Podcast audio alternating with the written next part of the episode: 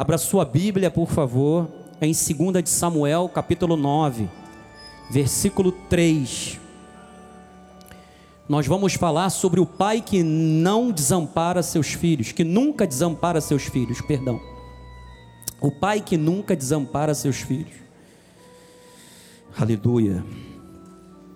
Agradeço a Deus pela vida da minha família, Bispa Cristiane, minha esposa, meu anjo da guarda. A Bíblia diz que a bondade e a misericórdia do Senhor nos seguem todos os dias da nossa vida, amém? E eu tenho o amor de Deus ao meu lado, tenho a bondade e a misericórdia como guarda-costas, como segurança, só para você ter a concepção do que Davi queria dizer. Como disse a nossa bispa Judite Zanata na quarta-feira, a bondade e a misericórdia nos perseguirão. Somos perseguidos pela bondade de Deus. E eu tenho essa mulher abençoada ao meu lado. Somos um só no Senhor. E Deus, Deus toda a glória pela sua vida. Nossos filhos, que Deus coroou a nossa vida, nossa união com filhos para a glória dele. Agradeço a Deus também pela vida do nosso apóstolo e profeta Miguel Ângelo, pela confiança e pela grande responsabilidade de estar aqui no altar reproduzindo o apostolado, nossos bispos nacionais, bispo Sérgio e bispo Ana Caroline, que debaixo do nosso apóstolo são a nossa liderança. E agradeço a Deus, ao todo o corpo ministerial que gentilmente uh, serve a Deus com amor e com alegria para que nós tenhamos esse culto maravilhoso e perfeito, ordeiro que nós temos, porque as coisas de Deus convêm à ordem e decência, já dizia Paulo aos Coríntios, e glorifico a Deus também, especialmente a você que está aqui, que tomou a melhor escolha, a melhor decisão, fez a melhor escolha, tomou a melhor decisão, perdão, em estar na casa de Deus, crescer na graça e no conhecimento do Pai, colocar diante dele as tuas necessidades, saiba que todas elas serão supridas pela bondade do Senhor. Amém? Agradecer também aos bispos que nos dão todo o suporte, bispo Zé Carlos, bispo Mussalã, bispo Antônio Carlos, todos que dão esse suporte para esse culto maravilhoso. Agradeço também aos irmãos que estão na interpretação, tanto em inglês, uh, espanhol, uh, italiano, uh, as, os irmãos, a nossa irmã que faz a interpretação de Libras para a glória de Deus. E vamos ao que diz o oráculo de Deus. Diz assim a palavra de Deus: Disse-lhe o rei: Não há ainda alguém da casa de Saul para que eu use de bom, da bondade de Deus para com ele. Então Ziba respondeu ao rei: Ainda há um filho de Jonatas aleijado de ambos os pés. Vamos nos submeter ao Espírito da palavra, ao Deus da palavra, para que possamos absorver o perfeito entendimento da vontade de Deus para este dia.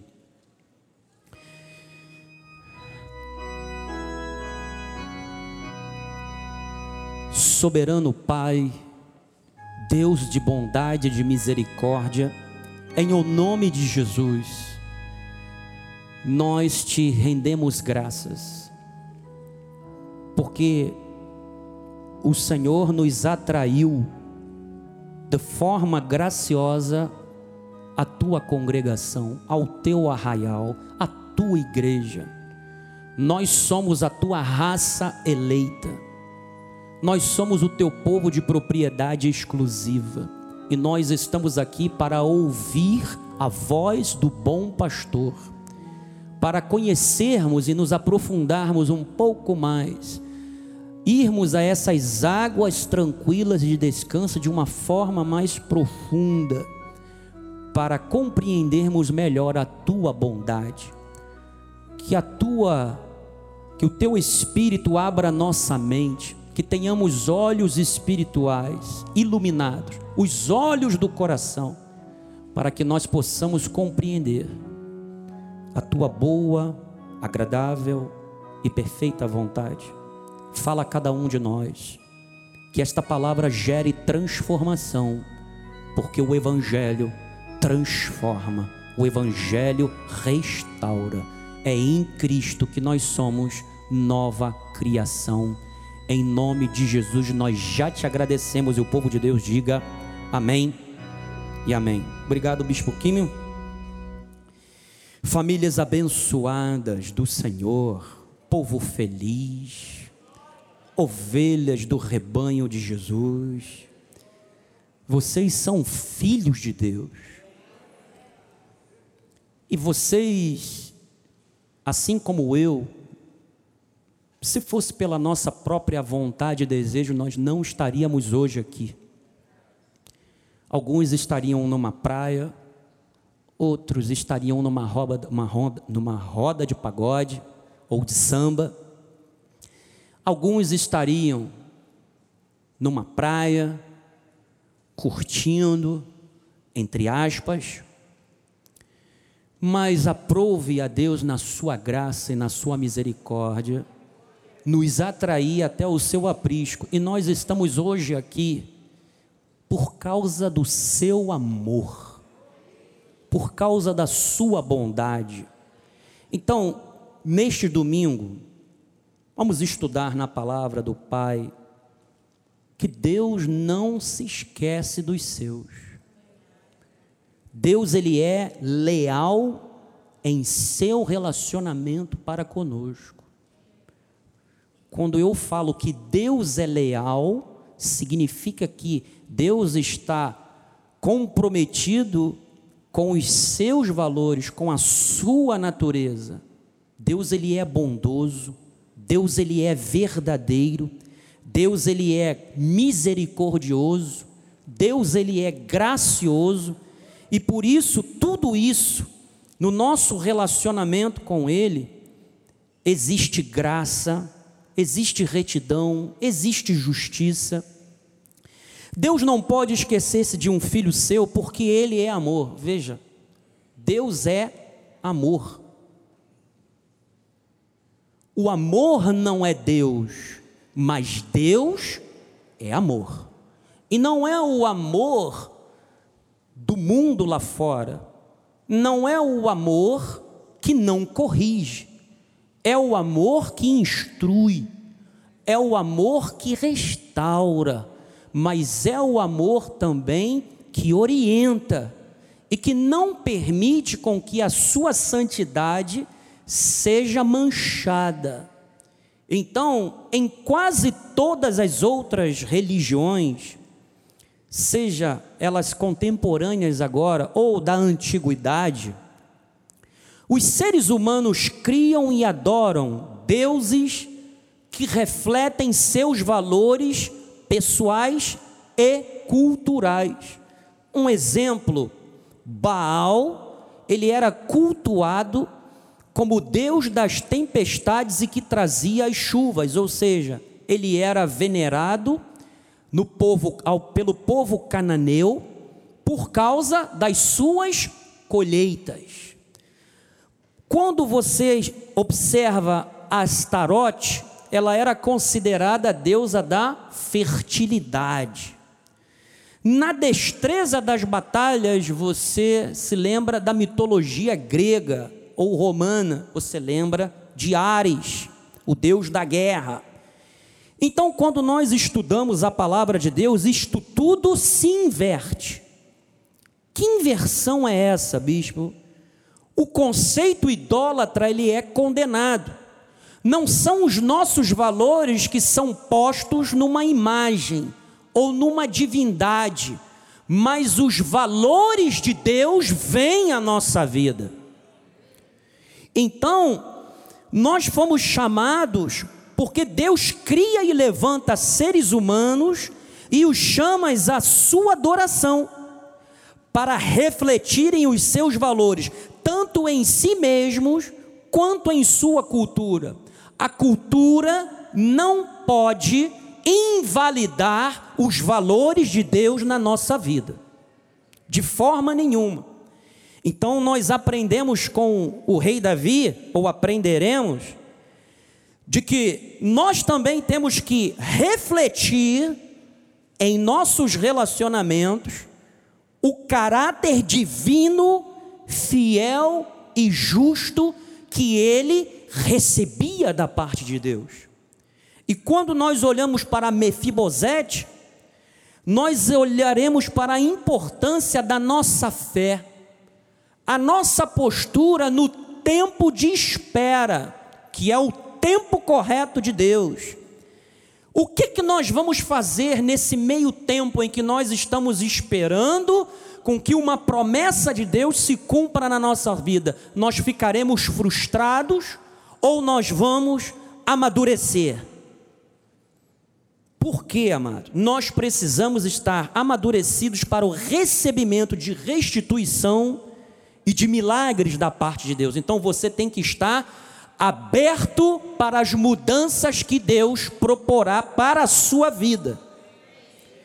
Então, Deus é um pai que nunca desampara seus filhos.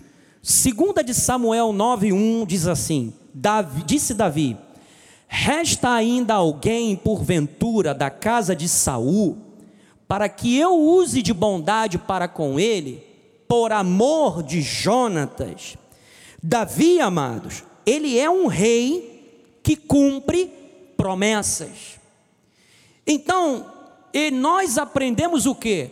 Que nós temos que cumprir com as nossas palavras. Assim como Deus ele é justo, ele é verdadeiro, eu preciso ser justo e verdadeiro nos meus relacionamentos, na minha relação de trabalho, onde eu posso estar investido de uma liderança, de uma autoridade, eu tenho que ser verdadeiro e justo. Eu não posso fazer acepção de pessoas. Dentro da minha família, eu tenho que ser um exemplo de amparo, de amor. Eu não posso tratar melhor as pessoas que não são a minha família do que a minha própria família. Eu tenho que tratar melhor primeiro a minha família, para que aí sim eu habilitado ou esteja apto a tratar bem os meus vizinhos, os meus amigos, porque às vezes existe isso dentro das casas. As pessoas não se dão muito bem, marido e mulher, não há aquela, aquele respeito, não há, sabe, aquela cumplicidade, mas na rua existe. Não pode. Nós temos que espelhar os valores de Deus. Os eruditos chamam o capítulo 9 de 2 de Samuel da narrativa da sucessão. Por quê? Porque ela focaliza a questão sobre qual dos filhos de Davi o sucederia no trono.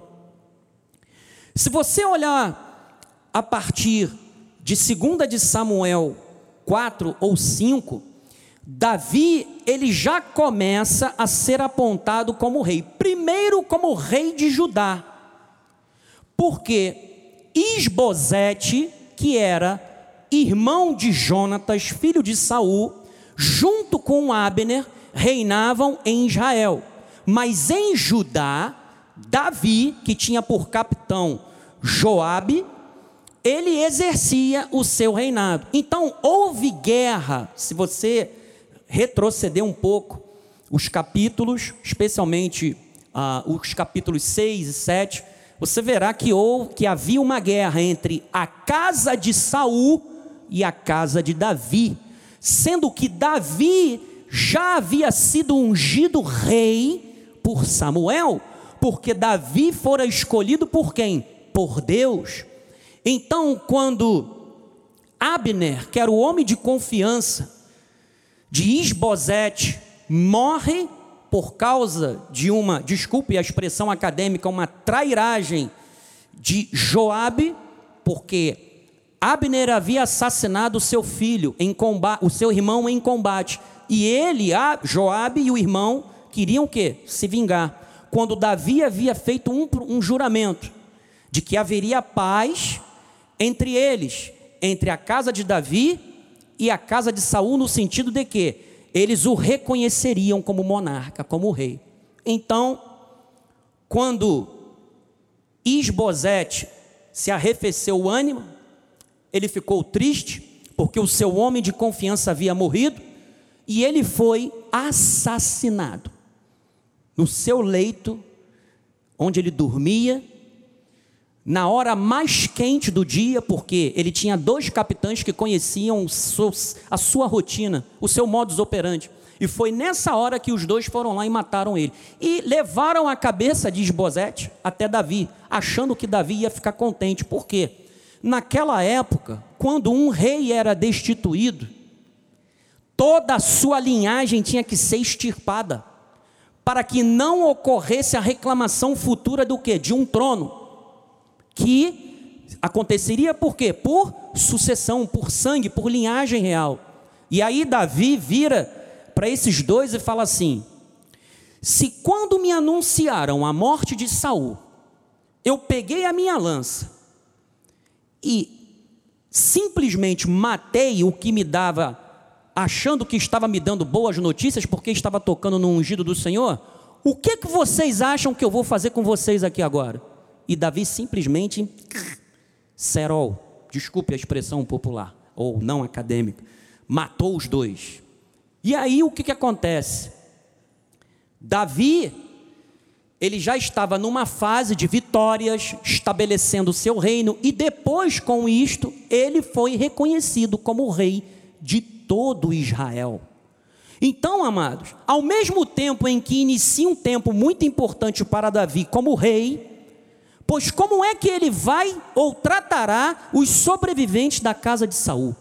Porque Saul não tinha só Jonas, Jonatas, perdão, e Isbosete. Ele tinha outros filhos. Então esse capítulo ele se divide em duas partes. A primeira do versículo 1 ao 5, onde ele busca pelos sobreviventes. A segunda é do 6 ao 13, onde ele faz das preparações para cuidar de Mefibosete e de toda a sua família. Todos nós sabemos da perseguição implacável que Saul promoveu contra Davi. Então, quando do seu último encontro com Saul, Davi prometeu-lhe que não exterminaria sua descendência. 1 de Samuel 24, 21.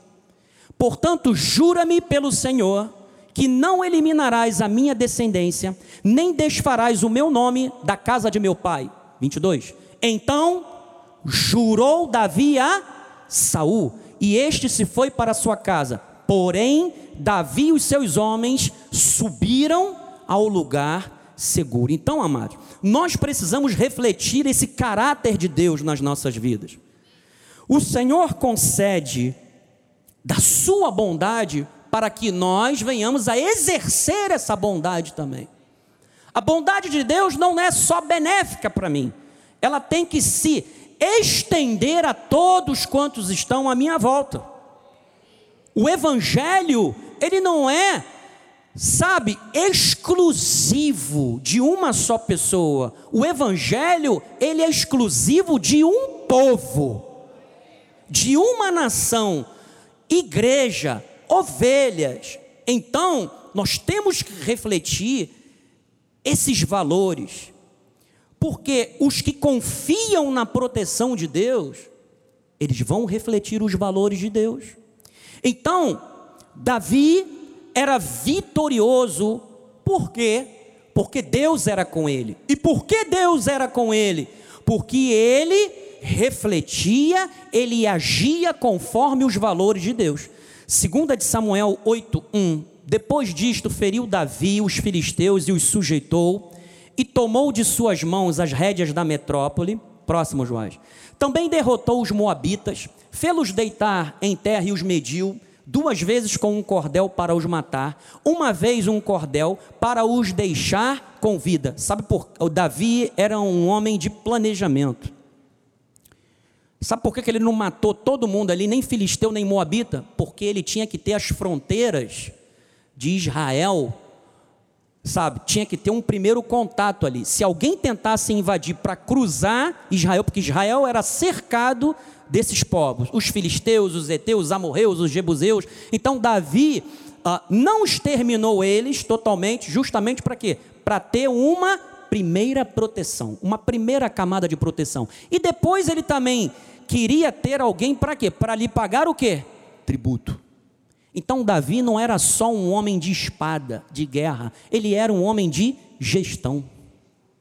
Se você se colocar nas mãos de Deus e querer procurar espelhar os valores de Deus, você será uma pessoa sábia. Você vai administrar de forma correta o seu dinheiro. Você vai saber ser uma boa liderança para a sua equipe de trabalho. Vocês vão estabelecer, estipular metas, mas não é que nem muitas das vezes acontece no serviço público. Vamos estipular metas para iludir as pessoas, só para dizer que nós planejamos, que nós fazemos alguma coisa. Você vai estipular metas para que elas sejam alcançadas, para que elas sejam atingidas e todos verão a sabedoria de Deus na sua vida. Então ele disse: Assim ficaram os moabitas por servos de Davi e pagavam o que? Tributo. Agora o versículo 6: Davi pôs guarnições, guarnições na Síria de Damasco, e os sírios ficaram por servos de Davi, e lhe pagavam o que? Tributo. E o Senhor dava vitórias a Davi por onde quer que quer vitória? Quer que o teu caminho seja um caminho de vitória? Você quer fazer que nem Davi? O caminho de Deus é perfeito, a palavra do Senhor é poder, ela é arma, ela é escudo para todos os que nele confiam. Eu persegui os meus inimigos e não voltei até ter dado cabo de todos eles. Faça aquilo que Deus diz que você tem que fazer, reflita os valores de Deus, seja bom como Deus é bom, não importa se a pessoa te feriu, se ela te deu uma facada pelas costas perdoe, porque evangelho não é fazer a minha vontade, mas a vontade daquele que me chamou.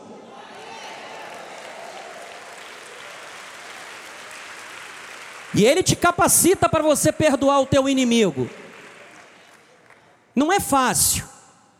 Mas quando você olha para Jesus e vê o espelho, o justo que morreu pelo injusto, por que, que eu não poderia seguir o modelo do meu mestre?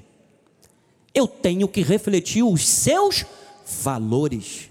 Então, versículo 14: pôs guarnições em Edom, em todo o Edom pôs guarnições, e todos os edomitas ficaram por servos de quê? De Davi. E aí o que, que aconteceu? O Senhor dava vitórias a Davi por onde quer que ia. Agora, por quê? Reinou, pois, Davi sobre todo Israel, julgava e fazia o que? Justiça a todo o seu povo. É por isso que Deus dava vitórias a Davi. Então, amados, Deus tem seus princípios, Deus tem seus valores, e você vai entender por que, que Davi era um homem segundo o coração de Deus. Salmos 89, 14: Justiça e direito são o fundamento do teu trono. Está vendo? Graça e verdade te precedem. Ou seja, antes da justiça e do direito, vem a misericórdia, vem a graça, vem o amor e a verdade, porque senão Deus tinha que dizimar geral. Mas por ele ser graça e verdade, é isso que primeiro, é desta forma que primeiramente nós somos tratados. Ele age conosco com graça e com verdade. E ele continua dizendo: Bem-aventurado o povo que conhece os vivas de júbilo, que anda, ó Senhor, na luz da tua presença. Então, quando você segue a Deus, tem luz na tua vida, tem luz nos teus caminhos. Há várias pessoas lá fora que estão em busca de uma luz no fim do túnel. E você tem a luz do mundo na sua vida, que é Jesus Cristo. Então, então essa luz tem que servir de orientação, tem que servir de apontamento, tem que servir o que? De caminho para aquele que é o Senhor. E ele continua dizendo: Encontrei Davi, meu servo, com meu santo óleo, o ungi a minha mão será firme com ele, o meu braço fortalecerá. O inimigo jamais o surpreenderá, nem o há de afligir o filho da perversidade. Esmagarei diante dele os seus adversários e ferirei os que o odeiam. A minha fidelidade e a minha bondade o hão te acompanhar, e em meu nome crescerá em que em o seu poder. Davi era escolhido de Deus. Você também foi escolhido por Deus. Você tem o espírito de Cristo. Por isso é que Paulo falou de obras da carne e obras do espírito. Quem anda no espírito, obras do espírito. Quem quer andar segundo a carne, andará para a destruição e para a morte, porque caminhará nas obras da carne. Então, amado, preste bem atenção numa coisa. O tempo ele pode nos frustrar pode nos adoecer, mas ele também pode nos amadurecer. Davi estava muito atarefado com o estabelecimento do seu reino. Ele não havia lembrado de imediato da promessa feita a Jonatas. Este fato nos ensina que as pessoas podem se esquecer de nós, às vezes não propositalmente, mas às vezes porque elas estão atarefadas estão ocupadas. E muitas das vezes nós nos frustramos, porque nós estamos esperando que aquela pessoa as use ou venha agir de bondade para conosco com alguma coisa que ela nos havia prometido.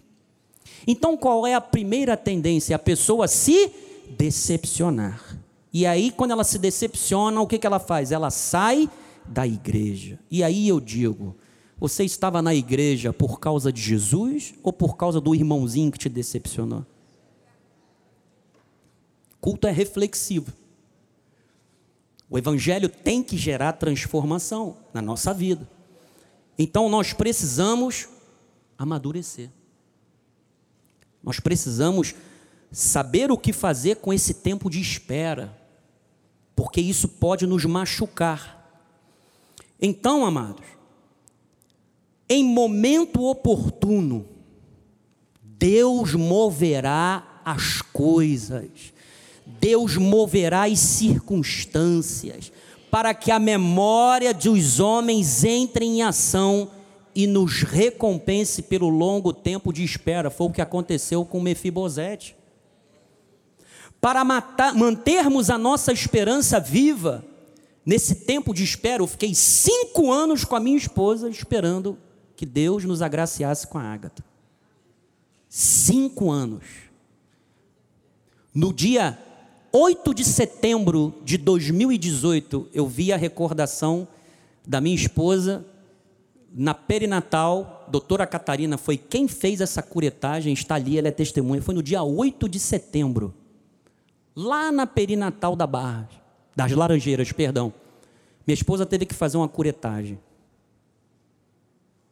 Sabe como é que ela estava na foto? Sorrindo. Porque a esperança dela estava em Deus. Ela poderia viver amargurada. É claro, nós ficamos tristes, nos sentimos frustrados, mas nós não deixamos com que aquilo nos dominasse. E eu falei o seguinte, falei, eu só volto aqui nesse hospital para sair com a minha, o meu bebê no colo, que eu não sabia se era homem, se era mulher. E no dia 10 de setembro de 2020, eu estava voltando para perinatal, a minha esposa com a barriga desse tamanho, ela nem conseguia andar direito, porque a barriga era tão grande, glórias a Deus. E nós estávamos ganhando lá o certificado da perinatal das Laranjeiras de que nós é, seríamos pais. Sabe, a cegonha tinha chegado na cultura nossa popular. Amados, o que, que você vai fazer com esse teu tempo de espera? Você vai se frustrar? Você vai se revoltar contra Deus? Você vai chegar e vai falar assim: Deus, eu não acredito em palavra profética. Realmente, não vai acontecer na tua vida. Se você não acredita, não perde seu tempo. Mas para você que acredita, eu esperei cinco anos e a minha filha hoje está me dando um banho. Chega no shopping, eu tenho que correr atrás dela, feito um louco que nem a minha esposa, que ela vai para lá, vai para cá. E agora, sabe o que, ela tá, sabe o que ela faz agora? Ela chega e fala assim: Papai mamãe, Libras. Libras. Aí eu viro e falo assim: Tá bom, minha filha. Papai, posso fazer Libras? Pode, minha filha, porque ela estava assistindo o culto pela internet, que eu estava vendo um, um, culto do apóstolo. E ela estava lá: Posso fazer Libras, papai? Falei: Pode. Inteligente, sabedoria, sapeca, tá, tá uma bênção. Coisa da idade, mas está cheio de saúde eu não desisti juntamente com essa mulher. E detalhe, todo mundo à nossa volta tendo bebê. Você sabe o que a gente estava? Ah, ah, lá, que coisa. Ih, pô, fulano está tendo bebê. Ih, não é nada. Sabe o que a gente fazia? Glórias a Deus. Que bom, Senhor. Daqui a pouco somos nós. Daqui a pouco vai chegar a nossa hora. É o nosso tempo. É, é esse tempo, é agora. Vai chegar. Nós nunca guardamos rancor ou nunca destilamos veneno contra a felicidade ou a bênção do meu irmão e da minha irmã. Nunca fizemos isso. Nunca. E foram cinco anos, amado. Cinco anos. Mas Deus é fiel. Deus, sempre quando eu vejo essas fotos, inclusive eu peguei uma, botei lá no, no meu status do WhatsApp, que ela está com um braço assim, pequenininha assim, que saiu do hospital, né? Por causa do acesso, ela ficava assim, ela ficou com um acesso quatro dias tomando antibiótico na veia. O bracinho dela já não aguentava mais. Ela ficava assim, ó. E quando ela saiu do hospital, ela ficava assim, a gente até achou que ela ia ter que fazer fisioterapia por causa do braço. Mas Deus restaurou ela totalmente, já quer até, já quer até tocar bateria. Deus a restaurou totalmente. Então, amado, mas sabe o que, que nós fizemos nesse meio tempo? Sabe como é que nós mantemos viva a nossa esperança? Paciência e fé. Jesus falou em 14:1 de João: Não se turbe o vosso coração, credes em Deus, credes também em mim. Crê em Deus, amado. A sensação de esquecimento pode gerar na nossa alma uma sensação de enorme vazio, de solidão. Você, quando é esquecido, é assim que você se sente: vazio, sozinho, desamparado. Mas olha só, tudo acontece à nossa volta, mas parece que não acontece nada conosco. Isaías capítulo 49, versículo 14: Mas Sião diz: O Senhor me desamparou o Senhor se esqueceu de mim. Tem muitos que têm feito essa oração aqui. Deus me desamparou. Irmão, eu não estou te julgando, minha irmã, não estou julgando você, internauta, porque dói. Mas eu quero dizer uma coisa para você, versículo 15. Acaso pode uma mulher esquecer-se do filho que ainda mama? De sorte que não se compadeça do filho do seu ventre. Mas ainda que esta viesse a, a, se esquecer dele, eu todavia não me esquecerei de ti. Deus não se esqueceu de você, meu irmão. Minha irmã querida, Deus não se esqueceu de você de forma alguma. Versículo 16: Eis que nas palmas das minhas mãos te gravei os teus muros estão continuamente perante mim. Não há como Deus se esquecer, é como se ele tivesse feito uma tatuagem na palma da mão e olhasse lá e visse você. Ele não te desampara, ele não te desamparou, amado. Então ele é o pai que não se esquece dos seus filhos. Segunda de Samuel 9:2, havia um servo na casa de Saul cujo nome era Ziba. Chamaram-no que viesse a Davi, perguntou-lhe o rei: És tu Ziba? Respondeu: Eu mesmo, teu servo. Disse-lhe o rei: Não há ainda alguém da casa de Saul para que eu use da bondade de Deus para com ele. Então Ziba respondeu ao rei: Ainda há um filho de Jonatas aleijado dos pés. Meu irmão, Deus moverá pessoas e circunstâncias em seu favor. Você quer ver um exemplo? Lucas 5,18. Vieram então os homens trazendo em um leito um paralítico e procuravam introduzi-lo e pô-lo diante de Jesus. Jesus estava dentro de uma casa lotada, não tinha como entrar e tinha um paralítico. que precisava ser curado, versículo 19, e não achando por onde introduzi-lo. Olha só, isso aqui é amigo. É de amigos assim que nós precisamos, que caminha conosco quando nós estamos aleijados da vida. Nós conhecemos os verdadeiros amigos quando não há mais dinheiro, quando somos mandados embora do nosso trabalho é nessa hora que nós reconhecemos os verdadeiros amigos. Quem está do nosso lado e quem só estava por interesse, quem só estava em, é, querendo estar ao nosso lado por causa de uma posição, por causa de uma postura. Mas olha só isso aqui que é amigo, hein? Subindo ao eirado, ou seja, foram para o telhado e desceram no leito, por, por entre os ladrilhos para o meio, diante de Jesus, eles abriram o telhado e desceram o paralítico ali onde Jesus estava. Versículo 20: Vendo-lhes a fé, Jesus estava se referindo não somente à fé do paralítico, estava vendo a fé dos amigos. Homem, estão perdoados os teus pecados. Você sabe o que isso significa? Deus vai colocar amigos verdadeiros do teu lado.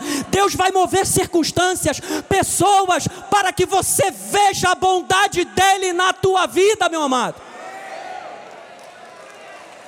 Esse é o nosso Jesus. Vendo-lhes a fé. Mas você tem que acreditar, você tem que ter fé, amado. O nosso Deus é bondoso, isso aí. Ele é um Deus de aliança, ele cumpre suas promessas. Davi está determinado em refletir o caráter fiel e justo de Deus em seu reinado, e agora ele vai demonstrar fidelidade semelhante à de Deus aos descendentes de Jonatas, em cumprimento a uma promessa antiga, 1 de Samuel 20, 14.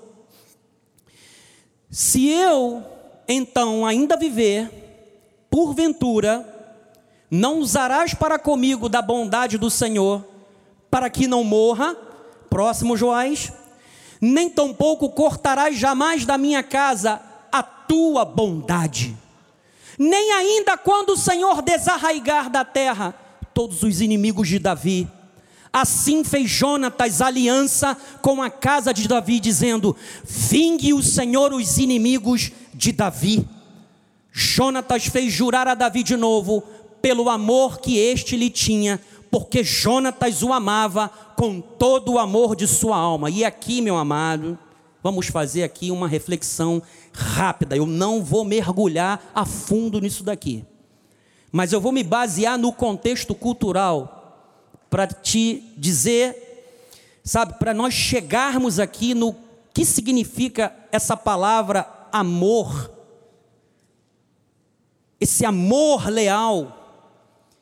Eu sei que não é o objetivo da mensagem, mas está dentro do contexto. Eu tenho que fazer uma breve reflexão desse juramento entre Davi e Jonatas. Por causa da amizade que havia entre eles, amizade entre Davi e Jonatas, para nós chegarmos ao entendimento da palavra boa vontade, boa, boa, da palavra bondade. Por quê? A comunidade LGBT vê esta relação entre Davi e Jonatas como um relacionamento homoafetivo. Vamos partir do pressuposto de que a Bíblia nunca escondeu os erros dos seus personagens. A Bíblia nunca escondeu o adultério, nunca escondeu o incesto, a Bíblia nunca escondeu o assassinato, e isso aconteceu na família de Davi. Isso tudo foi exposto. A Bíblia nunca escondeu.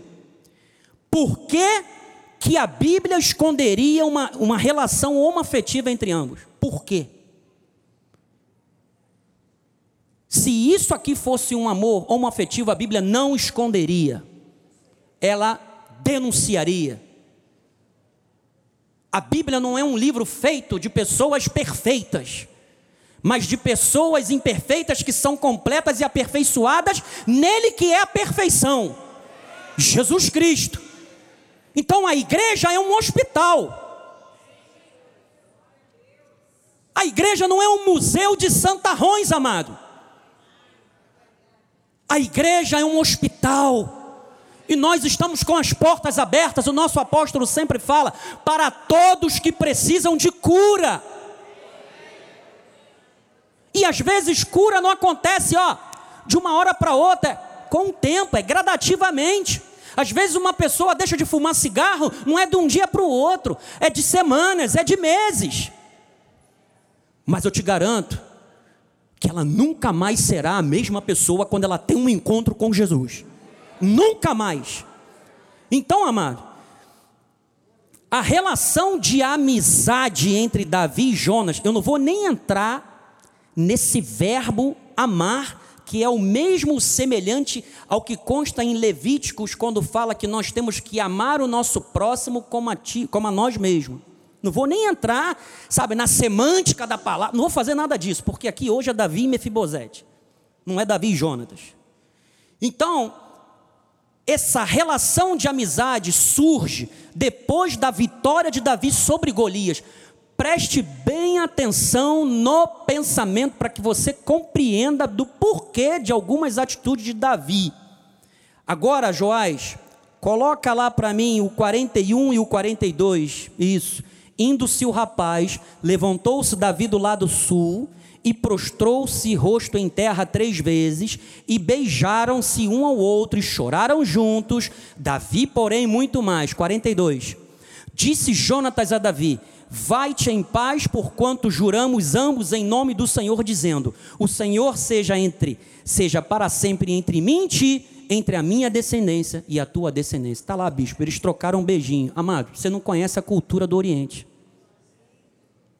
Você lembra da Copa do Mundo? Catar? Sabe como é que os homens andam lá? De mão dada. É cultura. O beijo no Antigo Oriente entre homens é um é uma cordialidade, é um respeito. Jesus foi traído com o quê? Com um? Por quê? É só você olhar o contexto cultural. É por isso que você está em um ministério, que você não está com, que nem diz o apóstolo, capim seco pintado de verde, você está em pastos verdejantes. Amigo, aqui é rabada, aqui é mocotó, aqui é angu baiana, aqui é sã doutrina, aqui é graça, aqui ninguém está te iludindo com nada. Aqui tem hermenêutica, aqui tem exegese, aqui tem interpretação bíblica de acordo com a vontade e a verdade de Deus. Ninguém está aqui para te enganar, não, amado. Ninguém está aqui para te enganar. Você tem um líder sério. Nós somos testemunhas do desespero, da aflição que o nosso apóstolo tem quando ele tem que preparar um sermão. São dias e horas dentro de um escritório para preparar um banquete para quando a gente chega aqui. É, esse o apóstolo podia ter trago uma palavra melhor. Quem tem que dizer o que você tem que escutar não é você, é Deus. O altar está aqui, é o Deus da palavra quem fala. Isso daqui não é prestação de serviço, você não está entrando num drive-thru espiritual. Quando Davi disse: O Senhor é o meu pastor, ele disse: Eu escolhi o meu pastor, nada me faltará. Ele me faz deitar em pastos verdes ou pastos verdejantes. Isso significa que eu tenho que comer a comida, a alimentação saudável que o meu pastor me dá. E pastor, antigamente, era em dois: o titular e o co-pastor. Aqui nós temos o supremo pastor e bispo nas nossas almas, Jesus Cristo, e o co-pastor, que é o nosso apóstolo Miguel Ângelo. Então nós estamos o que? Nos alimentando dos pastos verdejantes que Ele nos dá. Então, amados, a relação de amizade entre Davi e Jonatas surge depois da vitória de Davi sobre Golias. Essa amizade entre ambos se fortalece, mesmo em um momento de guerra e de expectativas de uma futura sucessão real. 1 de Samuel 18, 1 a 4. Vai, Joás. Anda, Joás. Que delay é esse, Joás? Oh my God. Esqueceu. Esqueceram de mim. Deixa eu ler aqui. Deixa eu abrir aqui. Oh my God. 1 de Samuel 18. Ué, Joás, aqui não está. Está me sabotando, hein? Beleza. Olha, vocês me dão esse catuque aqui, tá? Sucedeu que acabando Davi de falar com Saul, a alma de Jonatas se ligou com a de Davi. E Jonatas o amou como a sua própria alma. Aí, bispo, sai dessa agora que eu quero ver. Versículo 2. Saul naquele dia o tomou e não lhe permitiu que tornasse para a casa de seu pai. Próximo. Jonatas e Davi fizeram fizeram aliança, porque Jonatas o amava como a sua própria alma. Próximo, Joás. Despojou-se Jonatas da capa que vestia e a deu a Davi, como também a armadura, inclusive a espada, o arco e o cinto. Agora é que eu quero ver, bispo. O cara deu a capa, deu a espada, deu o cinto, deu o arco, e aí? Vamos lá, mano. O momento era de expectativa de uma futura sucessão real. A amizade, com base no contexto aqui, meu amado, é cultural. É permeada não em um contrato de prestação de serviço, mas em uma aliança, em um pacto. Isto porque Davi e Jonatas se tornaram o quê? Amigos, por isso é que a alma de ambos se ligaram. Pô, bispo, mas olha só. Tem outra passagem que diz que Davi, quando pranteou a morte de Jonatas, falou que o amor dele, que ele sentia por Jonatas, era até mais do que de um homem para uma mulher. Sim. Provérbios diz que há amigos mais chegados do que um irmão. Os casamentos naquela época, eles eram a maioria o quê? Arranjados. Por isso que Davi Havia de... Não, bicho, mas Davi era casado com Mica. E o que aconteceu quando Davi dançou sem roupa, quando trazia a arca de volta dos filisteus? O que foi que Mica falou? Condenou ele. Ah, você é um rei, um homem de Deus, como é que você faz um negócio desse? E ela acabou ficando seca. Deus retirou a bênção dele sobre a vida dela por causa de Davi. Então os casamentos eram arranjados, então era natural que você que Davi pudesse falar aquilo. Ou seja, casamentos arranjados não é aquela coisa de hoje em dia. Apesar de que existem alguns lugares aqui no nosso Brasil que os casamentos ainda são arranjados. Ainda são arranjados. Então dá para você perceber mais ou menos a diferença do que ele quis dizer. Então, a cultura, amado, o fato de Jonatas ter amado a Davi como a si mesmo é o contexto cultural.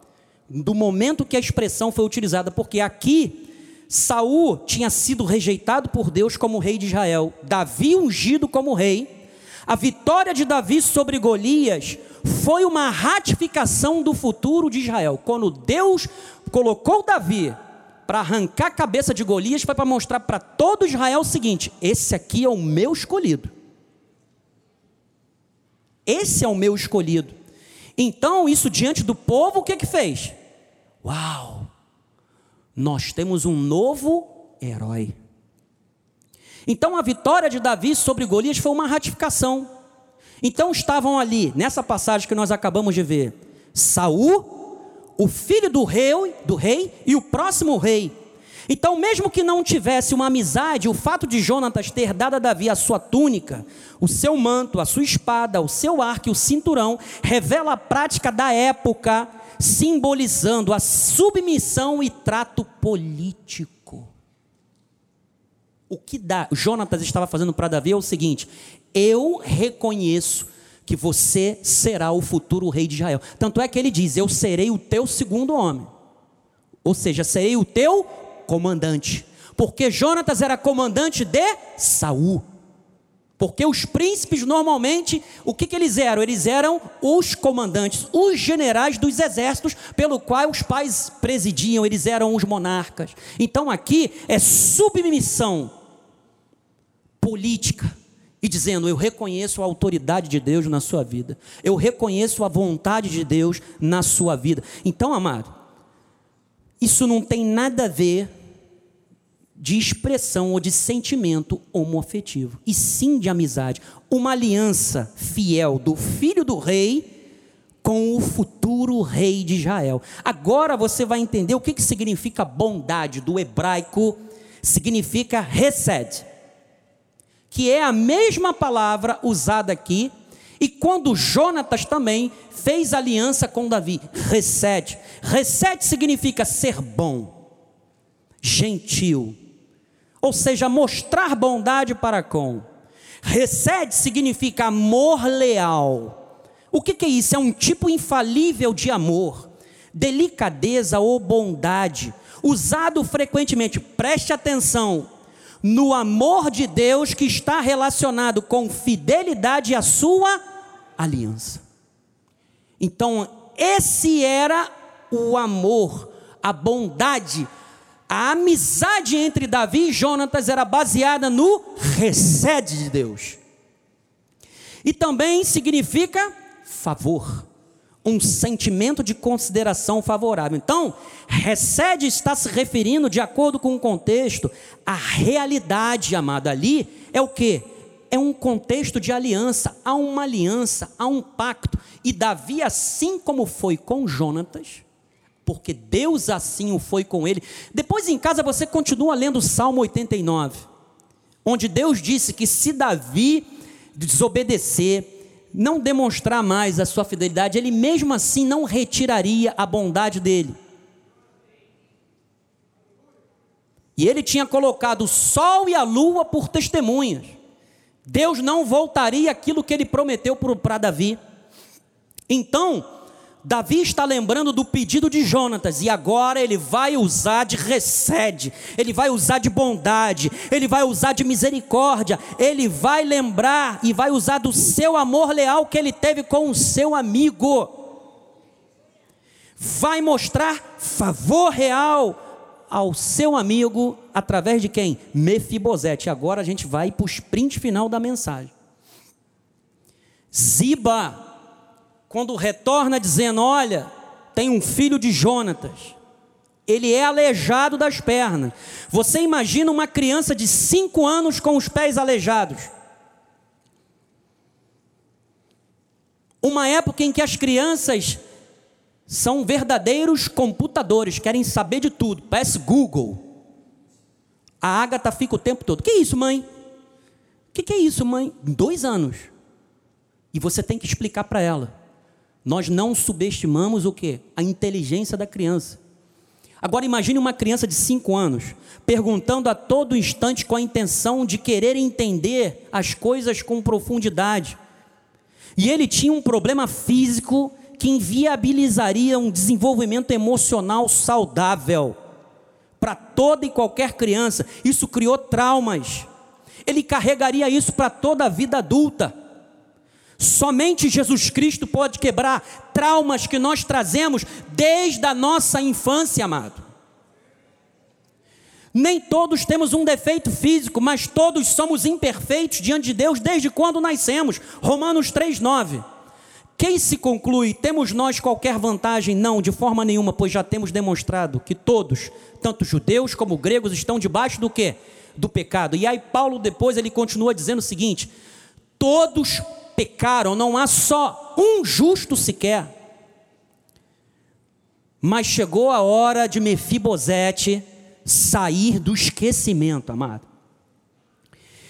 Versículo 4 de 2 de Samuel e onde está? perguntou-lhe o rei. Ziba lhe respondeu: Está na casa de Maquir, filho de Amiel, em Lodebar. Versículo 5: Então mandou o rei trazê-lo de Lodebar, da casa de Maquir, filho de Amiel. Amado, quando o rei chama na presença dele, se prepare porque vai ser honrado. Lodebar pode ser conhecido como um lugar de esquecimento, sem lembrança. Lo o prefixo lo no hebraico é negação, é não. Então, sem expressividade, Mefibosete estava em razão do lugar que se encontrava totalmente sem expressão, sem relevância, porque ele era neto de Saul. Estava na casa de Maquir. Maquir foi um grande aliado futuro de Davi quando Absalão se rebelou contra ele. Lodebar, amado, é um lugar onde as realizações pessoais são limitadas às circunstâncias. É um tempo de amadurecimento.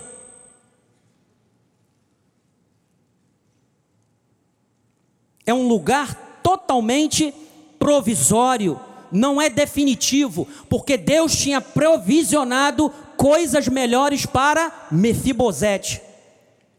Então o rei mandou trazê-lo de Lodebar. Foi preciso que o amor leal de Deus nos resgatasse, nos tirasse da Lodebar espiritual que se chama mundo, pecado. Efésios capítulo 2, versículo 1: Ele vos deu vida, estando vós mortos nos vossos delitos e pecados nos quais andaste outrora segundo o curso deste mundo, segundo o príncipe da potestade do ar, do espírito que agora atua nos filhos da desobediência, entre os quais também todos nós andamos outrora, sem expressividade, sem relevância, segundo as inclinações da nossa carne, fazendo a vontade da nossa carne e dos pensamentos, e éramos, por natureza, filhos da ira, como todos também os demais. Mas Deus, sendo rico em bondade, graça, por causa do seu amor leal, com que nos amou, versículo 5, estando nós mortos em nossos delitos, nos deu o que? Vida, juntamente com Cristo, pela graça sois salvos, versículo 6, e juntamente com ele nos ressuscitou nos fez assentar nos lugares celestiais em Cristo Jesus, para mostrar nos séculos vindouros a suprema riqueza da sua graça em bondade para conosco em Cristo Jesus. Então, o que Deus fez conosco da sua bondade tem que ser conhecido, ser conhecido pela sociedade a cultura não nos influencia. Nós é que somos influenciadores. Porque nós somos testemunhas da bondade de Deus. Então, essa bondade, ela gera restituição, porque o rei mandou chamar, traz ele de Lodebar, versículo 6. Vindo Mefibosete, filho de Jonatas, filho de Saul, a Davi, inclinou-se, prostrando-se com o rosto em terra. Disse-lhe Davi, Mefibosete, ele disse: Eis aqui teu servo. Mefibosete se apresenta como um escravo, amado. Ele se apresenta como um servo, porque na cultura do antigo Oriente a escravidão era um serviço forçado a outra pessoa. Podia ser um relacionamento onde o escravo vinculado ao seu mestre tinha suas necessidades totalmente providas, ou, ou não. É por isso que nós temos que saber tratar bem os nossos colaboradores. Nós temos que saber tratar bem aqueles que trabalham conosco. Provérbios 14, 35. O servo prudente goza do favor do rei, mas o que procede indignamente é o que? Objeto do seu furor. Então, amados, Mefibosete ele estava com medo, porque ele achou que Davi ia matá-lo. Mas Davi tranquiliza ele e aproveita a oportunidade para ser bondoso com ele. Versículo 7, bota lá, Joás, por favor. De 2 de Samuel 9. Então lhe disse Davi: Não temas. Ele estava dizendo: Eu conheci o teu pai, ele era meu amigo. Eu fiz um juramento a ele e hoje eu vou cumprir na tua vida. Você pode estar aqui nessa noite. Nessa noite não, perdão. Já estou pensando no culto da noite. nessa manhã, você pode estar imaginando o seguinte: quando é que a aliança, a promessa de Deus vai se cumprir na minha vida? Amado, por fé, chama a existência, é hoje. Nós somos os seres humanos, nós não estamos vendo o amanhã, mas a fé me leva a crer, é amanhã. Amanhã não, é hoje. Então, quando nós somos chamados pelo Rei, nós estamos prestes a desfrutar do seu favor, da sua bondade, da restauração de todas as nossas perdas. Tudo isto quando estamos em Cristo amado. A bondade de Deus trará restituição plena à tua vida. Efésios 1:3, bendito Deus e Pai de nosso Senhor Jesus Cristo, que nos tem abençoado com toda sorte de bênção espiritual nas regiões celestiais em Cristo. Joel 2, 25. O que, que significa ser abençoado? Restituir-vos-ei os anos que foram consumidos pelo gafanhoto, migrador, pelo destruidor e pelo cortador, meu grande exército que enviei contra vós outros próximos, Joel. Comereis abundantemente, e vos fartareis, e louvareis o nome do Senhor vosso Deus que se ouve maravilhosamente convosco, e o meu povo jamais será envergonhado. Por que, que ele está dizendo isso? Bota lá no versículo 7 de 2 de Samuel 9, Joás. Estou fazendo você ir e voltar toda hora. Isso não temas, porque usarei de bondade para contigo por amor de Jonatas teu pai, e te restituirei todas as terras de Saul teu pai, e tu comerás pão sempre o que a minha. Chegou a hora de se assentar à mesa do rei. Chegou a hora de sairmos de Lodebar e irmos para Jerusalém, amado. Salmos 65, 11. Coroas o ano da tua bondade as tuas pegadas destilam fartura.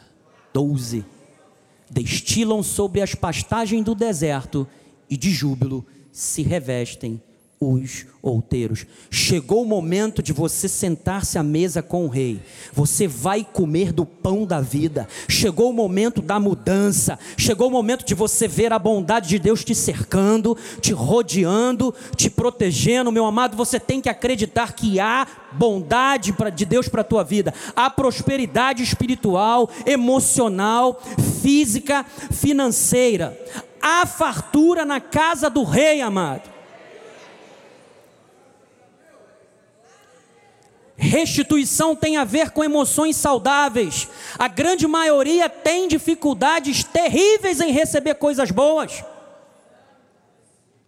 Seja por causa de abusos, seja por causa de traumas na infância, seja por causa do que ficou marcado em um relacionamento que não deu certo, seja em uma falência, um empreendimento, em um negócio que não deu certo e aí você se fecha para as coisas boas, você só focaliza o que é ruim. Existem irmãos que a gente fala assim: bondade e misericórdia certamente te acompanharão todos os dias da tua vida. E aí a pessoa fala assim: ai, eu não mereço isso. Realmente, nós não merecemos. Mas é por isso que a bondade e a misericórdia nos seguem. Agora, se eu falar assim, o Senhor está me dizendo que se alguém, quando alguém sair daqui for atravessar a rua, vai ser atropelado pelo BRT. Vai sair muita gente assim, ó. Bispo, eu vim aqui. Eu não sei se é comigo não, mas dá para o irmão orar por mim. Por quê? Porque o irmão falou que alguém vai sair ali, vai ser atropelado pelo BRT. Tem gente que foca mais nas coisas negativas. Não está pronta para receber as coisas boas. Amados, emoções saudáveis. A grande maioria não consegue fazer planos bons para a vida. Alguns estão cercados por tantas coisas que receberam de forma provisória. Isso aí, amado, é casa de Malqui, de Maqui. Tá bom, vou ficar aqui onde eu quero. Não quero fazer mais nada, não quero mais progredir, não quero mais crescer no meu ambiente de trabalho, não quero mais crescer como ser humano. Isso é lodebar, amado. Mateus 11, 28 a 30. Jerusalém está logo ali, amado. Vinde a mim todos os que estáis cansados e sobrecarregados, e eu vos aliviarei.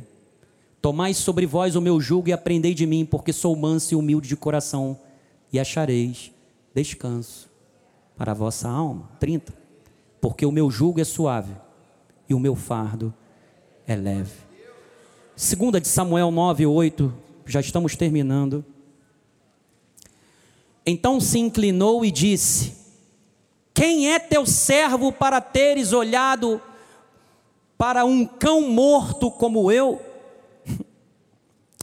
A graça nos faz entender o que é a bondade de Deus. A graça misturada com o judaísmo gera condenação.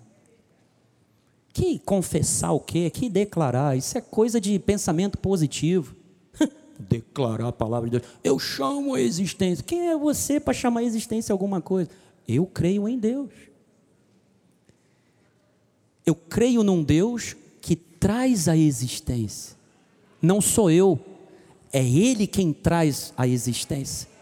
E por que, que eu estou chamando a existência? Porque Ele me revelou a vontade dele para a minha vida. Ele disse: pede que tu vai receber. Coisas boas.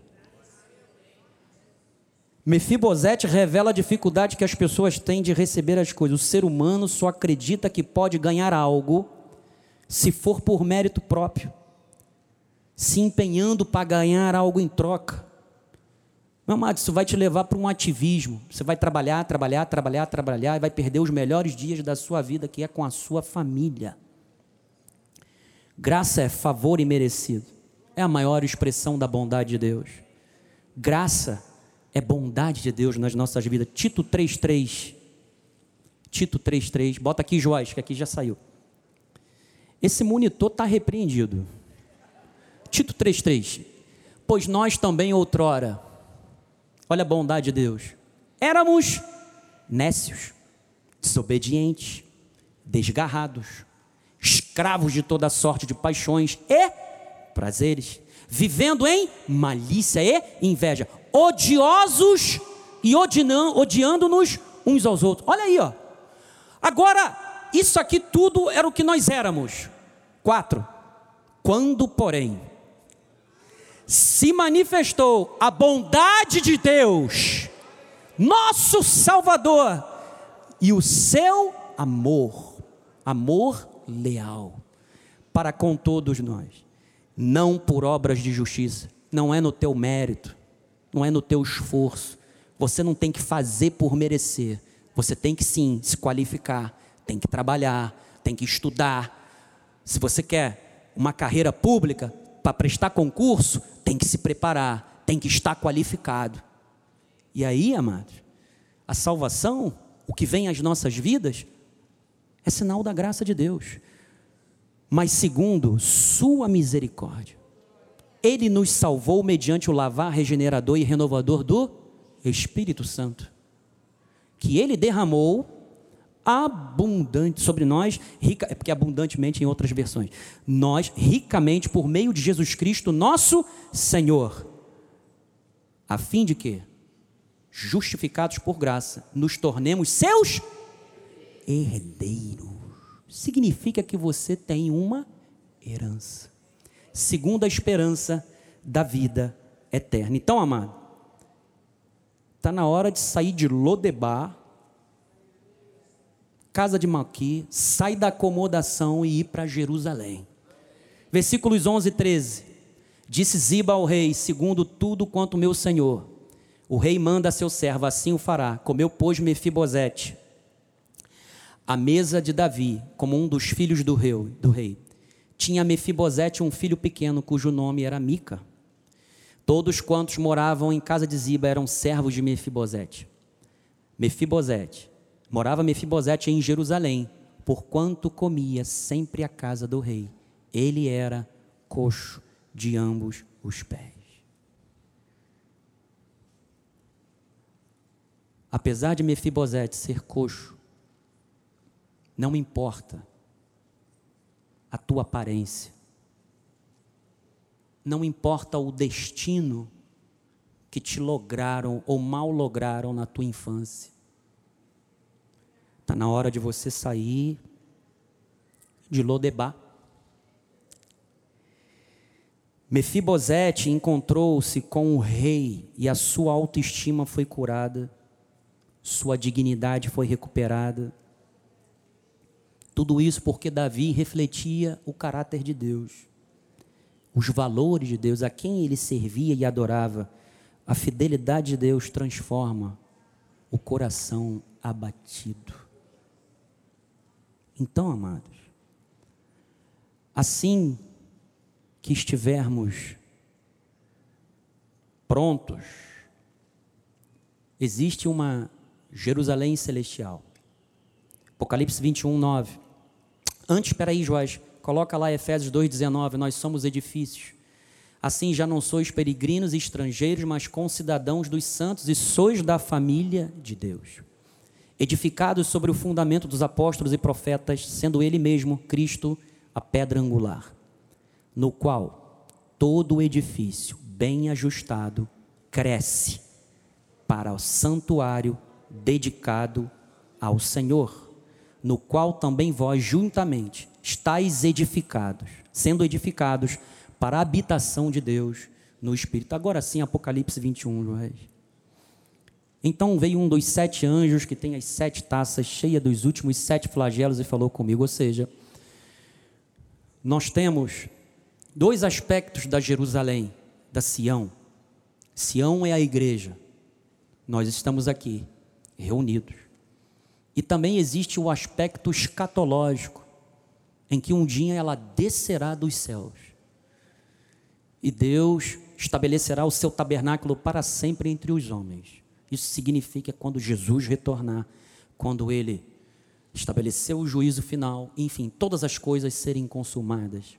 Ele diz: Vem, mostrar-te-ei a noiva, a esposa do cordeiro. E me transportou em espírito até uma grande elevada montanha e me mostrou a santa cidade de Jerusalém, que descia do céu da parte de Deus, a qual tem a glória de Deus. E para terminar, meu amado, quero terminar com Mateus 15, 21. Existia uma mulher que era gentia, e ela sua filha era endemoniada. E ela estava desesperada. Ela não teria acesso a Cristo, porque Jesus veio primeiro para os seus, para os judeus. Mas essa mulher teve uma atitude de fé, isso aqui foi registrado, porque é a analogia perfeita daqueles que não eram conhecidos como povo de Deus e se tornaram povo de Deus. Partindo Jesus dali, retirou-se para os lados de Tiro e Sidom. Eis que uma mulher cananeia, gentílica, que viera daquelas regiões, clamava: Senhor, filho de? Filho de? Tem? Tem compaixão de mim?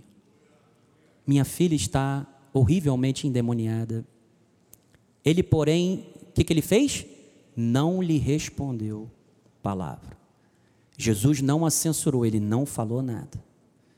E os seus discípulos, aproximando-se, rogaram-lhe: Despede-a, pois vem clamando atrás de nós. Mas Jesus respondeu: Não fui enviado senão as ovelhas perdidas da casa de Israel. Ela, porém, veio dizendo: veio e o adorou, dizendo: Senhor, socorre-me. Talvez alguém esteja como essa mulher: Senhor, me socorre. Eu não tenho mais nada para fazer nessa vida, eu preciso de um milagre. Não tenho mais ninguém a quem recorrer. Eu estou vivendo em Lodebar.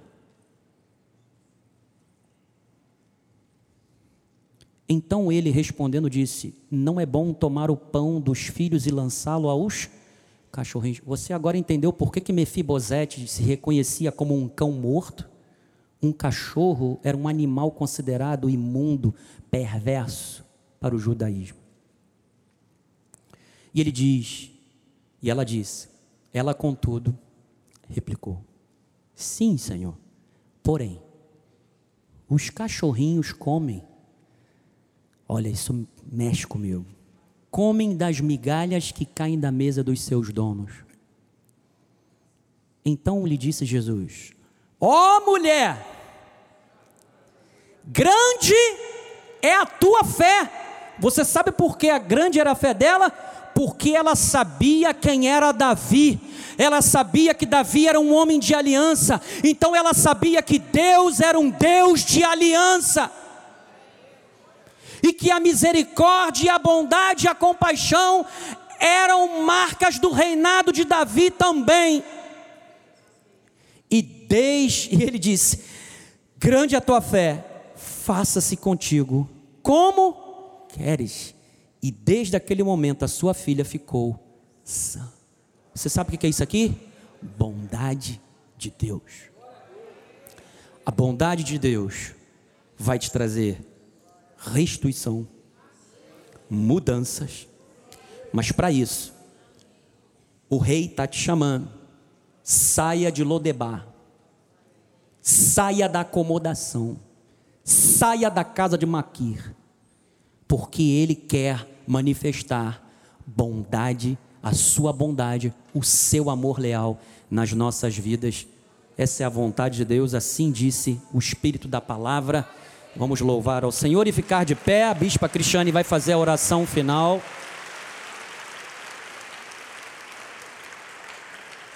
Aleluia. Bispa Cristiane fará a oração final e em seguida, ou seja, concomitantemente, vai impetrar a bênção apostólica e todos nós seguiremos ao nosso lar, refletindo e ruminando nessa palavra, ok? Meditando nessa palavra. Saia de Lodebar, saia da acomodação.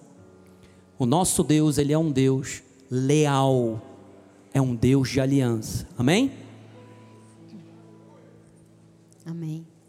Obrigado, Senhor, por esta aliança. Obrigado, Senhor, porque tu não nos desampara. Obrigado, Senhor, porque mesmo que estejamos passando pelo vale da sombra da morte, temos a confiança que estás conosco, seguras na nossa mão e nos faz ultrapassar todo e qualquer impedimento e obstáculo, porque tu és o bom pastor que cuida das suas ovelhas. Obrigado, Senhor, porque podemos descansar em ti, descansar neste amor que não muda, descansar na tua palavra que se cumpre dia a dia nas nossas vidas.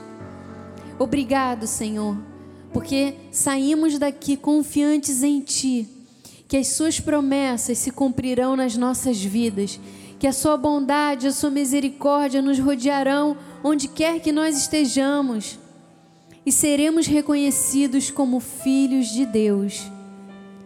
E agora que a graça de nosso Senhor Jesus Cristo, o amor de Deus e as doces consolações do Espírito Santo estejam para sempre em nossas vidas Damos ordens aos anjos de Deus que guardem, livre todos os nossos caminhos. Chegaremos em casa em paz e segurança e teremos uma semana abençoada em perfeita vitória.